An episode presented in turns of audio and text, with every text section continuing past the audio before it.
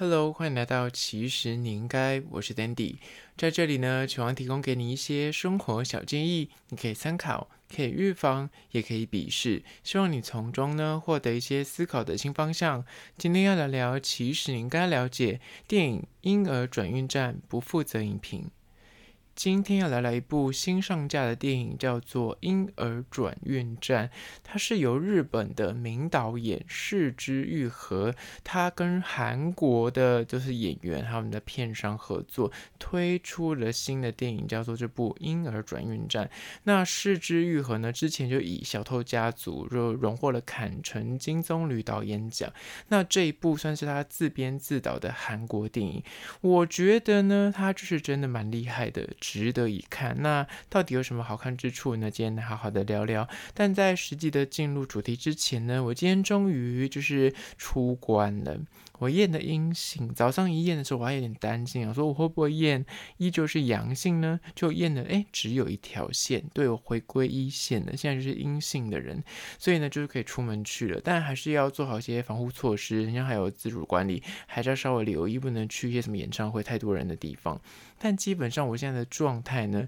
就是还是有一点点，偶尔会有点痰的问题，鼻涕也没有，就是剩下痰，所以有痰的时候呢，人在外面。其实我本身现在就是应该验不出阳性，但是你就是咳痰，现在在公众场合你要咳痰真的是压力颇大，所以你就会一直忍着，一直忍着，一直忍，要不就一喝水，要不就赶快躲到厕所去咳嗽，就是还是有那么一点，就是对于别人来说会有那个你知道压力跟那个大家听到那个声音的时候会觉得说你是不是确诊，你也不可能随身挂着个牌子说哦我现在是你知道阴性的，我现在是有那个无敌星星，不可能这样子啊，所以。还是要稍微留意一下别人的观感。那整体来说，目前的恢复状况就是还行，嗅觉有回来一点点，就是一样是一点点，就是基本上如果吃一些重口味，依旧是没有味道。就除非是要拿到很近，真的贴到鼻子鼻孔这样子，那大力的吸才能够吸到一点点味道。那我希望我的嗅觉能够早日的恢复，我才可以吃一些大餐。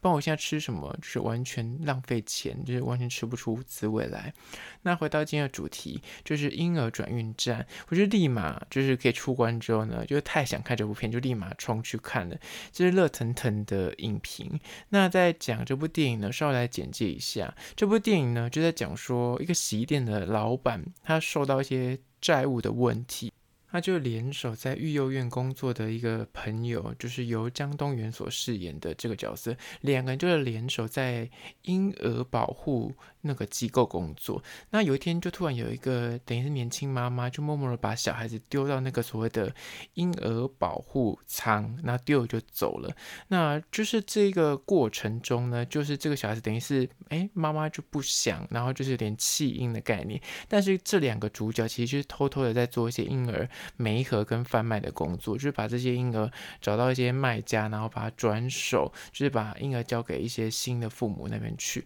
那因为这个阿尤所饰演的就是未婚妈妈呢，她就是把小孩子丢到这个所谓的保护舱之后，她就等于就有点就反悔，又跑回去想要找儿子。那在找儿子途中就遇到这两个主角，就是男主角由宋康昊所饰演的这个洗衣店老板，他等于是要还债。那另外一个是那个育幼院出身的叫呃。姜东元所饰演叫做东秀的这个男生，那两个就其实就是把他的小孩子等于要拿去转手，找到一些媒合的家庭要把他转手，等于是交出去。那这个妈妈知道之后呢，就等于有点心里就是有点你知道过意不去，但是又想说，哎，还可以帮他找个好归宿，等于是就跟这两个人一起同行，就莫名其妙三个就搭上线，然后就讲好说，那如果有钱的话，可以分一点给这个妈妈。那三个人就莫名其妙踏上这条就是帮小孩子找新爸妈的路途。那过程中呢，又其实他们就一直以来这个过程就是被一个警察单位给盯上。这个警警察单位呢，他从那个 IU 把小孩子送到那个婴儿舱的时候，就发现说，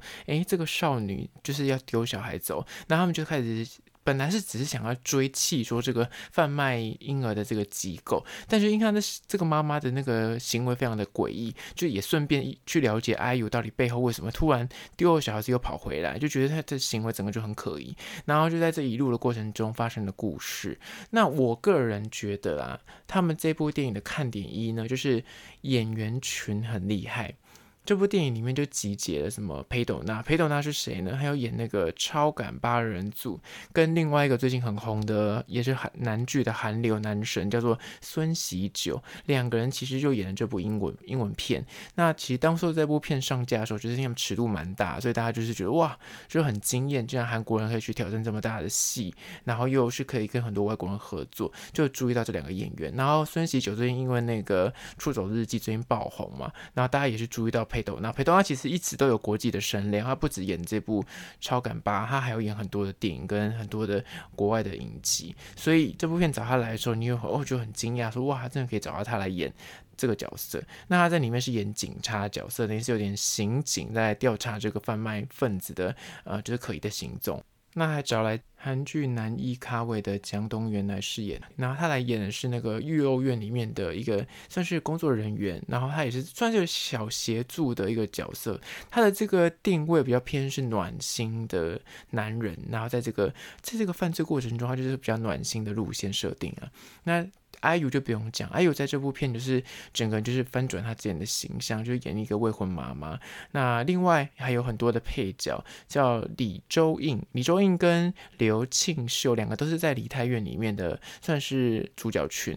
李周胤就是里面那个变性人的角色，然后刘庆秀是之前就是在朴叙俊旁边演混混的那个角色，两个人现在里面有尬一脚，然后更不用讲有些小的那个就是出来没几幕的，《夫妻的世界》里面的渣男也有尬一脚。那里面的童星我也觉得蛮值得一提的，里面有个童星，我觉得。他在里面的那个角色演出，也是让我觉得哇，小朋友都可以这么会演，就是演那个鬼灵精怪，但是又很市侩，又很会，就是有些很暖心互动，在他的串接下，你就觉得他很有灵魂。那这部片，我个人觉得演员每个人的那个，你知道，就是能量都很高，就是没有浪费一个角色设定，他每个角色出来都觉得他有他的用意在，然后他而且他完美的串接在一起。那里头最被称赞当然就是男主角啊，宋康昊。宋康昊今年已经五十五岁了，他演过一堆真的是脍炙人口的韩国电影，随便讲几部大家一定都看过，因为他都有来台湾，就是有上映过的电影，就是《杀人回忆》啊，《亲切的金子小姐》啊，《害人怪物》啊，《末日列车》啊，《正义辩护人》啊。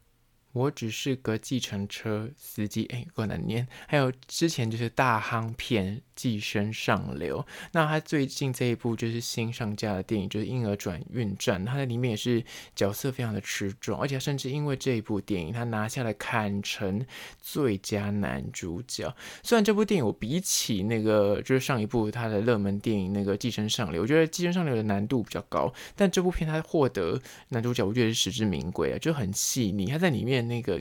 嗯不知道他在想什么，但他表面上又给你一种很暖心，但他他实际内心的那个复杂程度是很高的。演技真的很精湛，他的电影真是每次只要看到有他出现，你都忍不住想说我要去戏院看，因为他的选片眼光真的很厉害。你看他之前刚刚讲那一大片片，都是非常有鉴别度，而且都是选片的那个都是有意义的，就他每一部电影演出来的那个角色，或是他里面的剧本设定，都是让你看完之后会有发人省思的。我觉得他的。眼光非常好，那里面的另外一个看点就是 IU 嘛，IU 就等于是他的转型之作。他之前演的那个韩剧都是偏啊甜美啊学生啊，或者他本行是歌手出身，大家应该也知道。那有时候还挑战一些比较高冷的美艳的，像之前那个德鲁纳。但是这部电影真的是完全打破你之前想到 IU 的形象。他演一个未婚妈妈，甚至还有一点就是颓废，有点就脏脏的感觉，让你觉得他就是他的背景非常的。的特殊，然后感觉很不像是会选 IU 来当这个角色，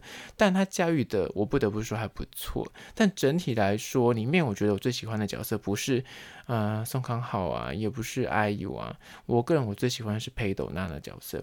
我觉得裴斗娜的角色也非常不好演，因为他必须演出那个警察那个正义感，然后很鄙视这些就是你知道贩卖小孩子的人之外，他中间还要一度有转折，他要去纠结于他内心的那个。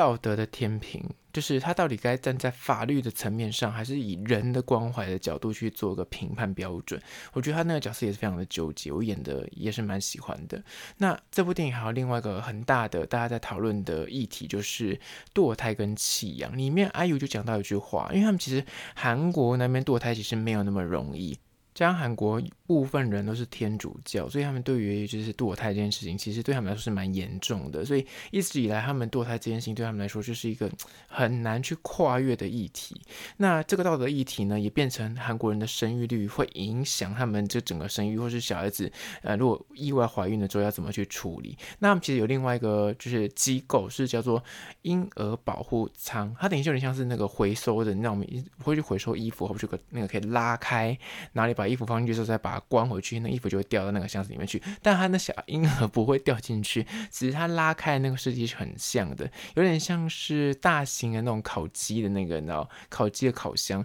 就你可以把那个开关把手往外拉，然后你可以把烤鸡放进去，然后他就把婴儿放进去，然后你关起来之后呢，它里面就会放音乐，提醒你机构里面的人，哎，有人放婴儿进来喽，赶快去 check 一下婴儿，就以防万一，就是婴儿会失温或什么之类的，因为以以前的那种教堂啊，或是那种圣母院，它外面其实很多人就是。那种单亲妈妈或是未婚生子，他可能养不起，他就会默默地把小孩子丢到那个门口，希望就是里面的神父啊或者修女可以把他拿去呃抚养长大。但是有时候如果没有这个保护舱的设置的话，小孩子在外面天寒地冻，有可能就会冻死啊，就是那个人他没发现他就已经挂了。所以他们就因为这样，所以设计一个像我刚刚说的那个保护舱的机制，就是你把婴儿放进去里面，他也不会去追杀你这个呃关婴儿舱的人，他等于说。只是要让他们里面的人知道说，哦，有人把婴儿放在门口了，这样赶快去看一下。所以这个机制听起来利益是良善的，但是你看这部电影的时候，他们里面就有稍微就带到说，到底这个机制是让更多人会想要，就是有更多的弃婴。就是更多人就觉得啊，反正我生了之后，我可以把小孩丢到那里去，我就不用担心就是生小孩这件事情。还是说这个机制是可以保护到更多的婴儿，不会因此而就是嗯、呃、被爸妈给堕胎掉啊，或是可能妈妈生的不想要，然后默默的就弃养，然后导致小孩子婴儿啊就病故之类的。到底是好还是坏？所以变成是里面的 IU 里面也讲到啊，因为 IU 就是把小孩生出来，然后把他丢到那个婴儿保护舱里面去。那里面那个警察角色就在质疑说：你你要不就不要生，你要不就把他堕胎掉，你干嘛把他生出来，然后又把他丢到婴儿保护舱？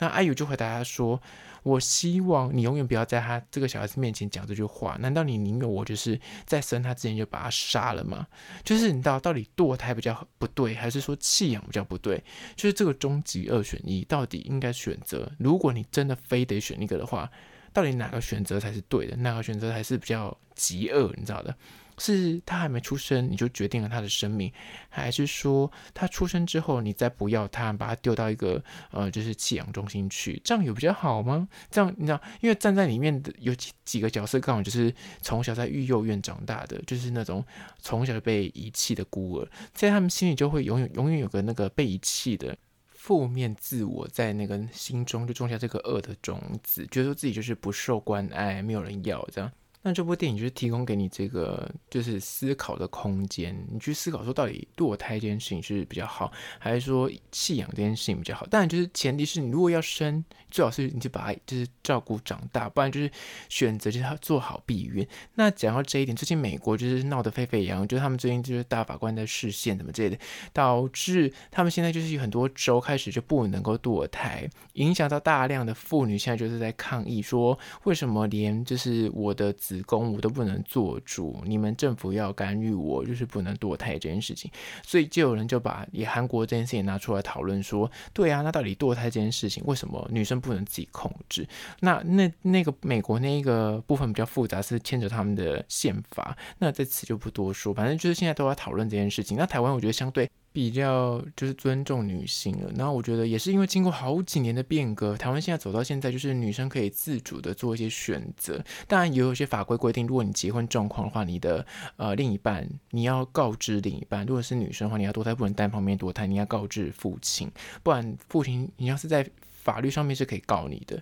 反正 anyway，反正我觉得堕胎跟弃养这件事情，在这部电影你看到很纠结的那一面，我觉得剧本写得很好的地方。那关于刚刚说的婴儿保护舱的存废，大家也在对它一个打一个 question mark，到底这个东西该不该存在？认为该存在就是的人会觉得说，那这样孤儿才不会就是被爸妈就是任意遗弃，他们才会至少有个地方可以收容他们。那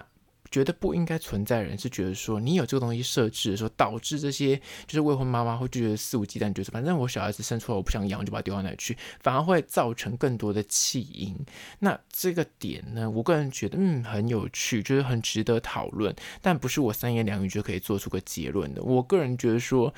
大家都觉得他利益是良善的，因为他的确可能拯救很多无辜的小生命，但同时另一方的说法也是有那么一点，就是有那么一点意义啦，就他们觉得说，如果你有这东西，导致那些人就会觉得说啊，我生了我不想养，就把它丢到那里去，的确也是有可能造成这样的问题。那真的是一个很难解，难分难解，我也没办法说个清。但我觉得这部电影就是提供给你一个思考的空间。那最后面的结局，我也觉得非常的厉害，就是他把刚刚讲的这几个角色。贯穿在一起，然后最后面导向一个你无法猜测的结尾，然后他也没有想告诉你一个明确答案，最终留给你一个开放式的结局。那我个人就很喜欢它中间的铺陈，那里面的一些小的人物之间的那个情感跟对白，我都觉得设计的非常好，就是完美的把日本的说教融到韩国的那种人性的很邪恶啊，或人性的刻画。我觉得这部片刚好融合的恰恰好，所以。你看的时候，你不会有那个日本电影啊，或者戏剧有那种浓浓的说教口气，然后但它也没有那个韩国，就是有时候你知道太过血腥暴力啊，太过沉重，因为他们讲这种议题有时候会过度沉重，看完之后心情很非常不好。但这部片融合的很好，就是它既有两边的优点，但是又平衡掉一些双方可能会造成别人看完就是心情很不好的地方。我觉得很完美的一个剧本设定，我个人是很喜欢的。